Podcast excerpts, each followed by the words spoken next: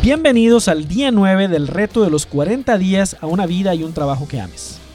En el reto de ayer hablamos de los pensamientos limitantes y cómo contrarrestarlos. ¿Cómo te sientes? Mira, ya tienes antídotos para vencer a tres asesinos de tu futuro y hoy vamos por el cuarto. En este punto, tal vez te estés preguntando, bueno, ¿y cuándo vamos a hablar del trabajo que ames? Porque este es un reto a una vida y un trabajo que ames, ¿cierto? Mira, pensé que nunca me lo ibas a preguntar. Sin duda que más adelante nos meteremos a fondo en el tema del trabajo, no te preocupes por eso. Lo que sucede es que para tener el trabajo que amemos, es necesario primero asegurar que tenemos una vida que amemos. Y para ambas cosas, vida y trabajo, se requiere una mentalidad ganadora, vencer estos ocho enemigos y ser unos campeones en forjarnos metas e instalar hábitos. De todo esto vamos a hablar más adelante. No te preocupes, pero por lo pronto vamos al enemigo número cuatro, que es el perfeccionismo.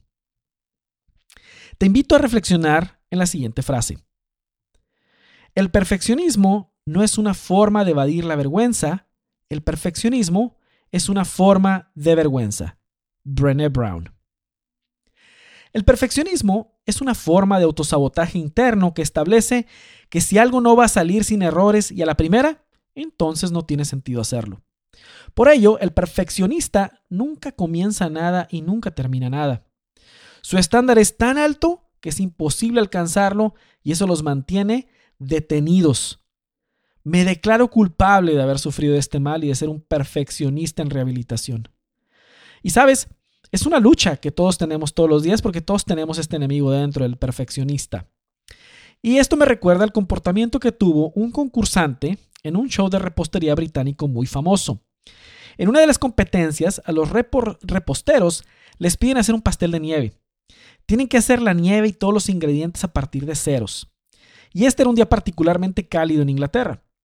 El pastelero, del que estamos hablando, había metido a un refrigerador su pastel casi terminado para confeccionar algunos detalles ornamentales que le iba a poner al pastel justo antes de presentárselo a los jueces recién salido del refrigerador. El detalle es que por error alguien sacó el pastel de este concursante del refrigerador y lo dejó ahí afuera. El pastel se derritió y lo único que lo detenía era un molde. Cuando el pastelero se percató, se contrarió muchísimo y ante el asombro de todos, tiró su pastel semiderretido a la basura y se fue del área de la competencia de puro coraje. Al llegar su turno, tiempo más tarde, regresa a que los jueces le evalúen. Y al llegar a su turno, lo lleva a su pastel a la mesa de evaluación y lo que lleva es el bote de basura donde tiró el pastel. Los jueces, que son renombrados reposteros a nivel mundial, le preguntan a este pastelero, ¿qué sucedió? Él contestó, mi pastel se derritió y sin tiempo para hacer otro lo tuve que tirar a la basura. Entonces el juez le preguntó, ¿tuviste algún problema con el pan? No, no, me salió bien. ¿Tuviste algún problema con el merengue? No. ¿Tuviste algún problema con los sabores? Yo creo que no. Solo se derritió, se semi derritió. Sí. Entonces le dice el juez, pues mira, aunque lo hubieses traído completamente derretido, podríamos haber evaluado el pan, los sabores y el merengue. Y además se derritió por accidente, en un día por demás cálido. Esto es muy comprensible. Pero lamentablemente, esta situación sacó lo peor de ti. Sobra decir que el pastelero posteriormente quedó descalificado más por su actitud que por su desempeño. La cuestión aquí no es la de hacer las cosas mal o mediocremente. ¿sí? No estamos abogando por la mediocridad. Lo que sucede es que el perfeccionista que llevamos dentro nos quiere llevar a pensar que todo debe ser un home run, como los que se ven de vez en cuando en el, béisbol. El antídoto contra el perfeccionismo, fíjate bien, es pensar en términos de mejora continua, en términos de iteraciones, y saber que las cosas casi nunca salen perfectas a la primera. Es más, nunca salen así, sino que se van perfeccionando conforme vamos aprendiendo e incorporando nuevos aprendizajes. Esto alude a cada día ser mejores que el día anterior y no compararnos con nadie más que con nosotros mismos y preguntarnos, ¿soy hoy mejor que ayer? ¿Soy hoy una mejor versión de mí mismo que la versión que fui ayer? De esta manera, el perfeccionista que llevamos dentro no nos podrá detener. Y aunque las cosas nunca lleguen a ser perfectas a la primera, sabemos que cada oportunidad es una oportunidad de hacerlo mejor y mejor.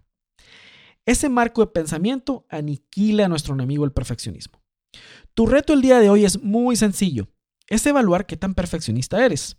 En tu journal de los 40 días, escribe de la escala del 1 al 10 qué tan perfeccionista te percibes. Honestidad total. Si eres un nivel 1, felicidades, has terminado el reto de este día. Pero en caso de que tu nivel de perfeccionismo sea mayor, de, dos, de un 2 en adelante, identifica un par de situaciones o de proyectos o de actividades o de servicio en las que el perfeccionismo te está deteniendo actualmente. Una vez que has identificado un par de ejemplos, piensa qué pasos podrías dar a partir de hoy si aquello no tuviera que salir bien a la primera y que cada día lo pudieras mejorar un poquito nada más, un 1%. ¿Qué significaría un avance de un 30% en aquello en el día número 30? Fíjate. Entonces ese es el reto para el día de hoy, el que te evalúes y el que en un par de situaciones digas qué pasaría si no tuviera que salir bien a la primera. Bueno, pues prepárate porque el día de mañana hablaremos del enemigo número 5, que es el límite superior. En sus marcas, listos, fuera.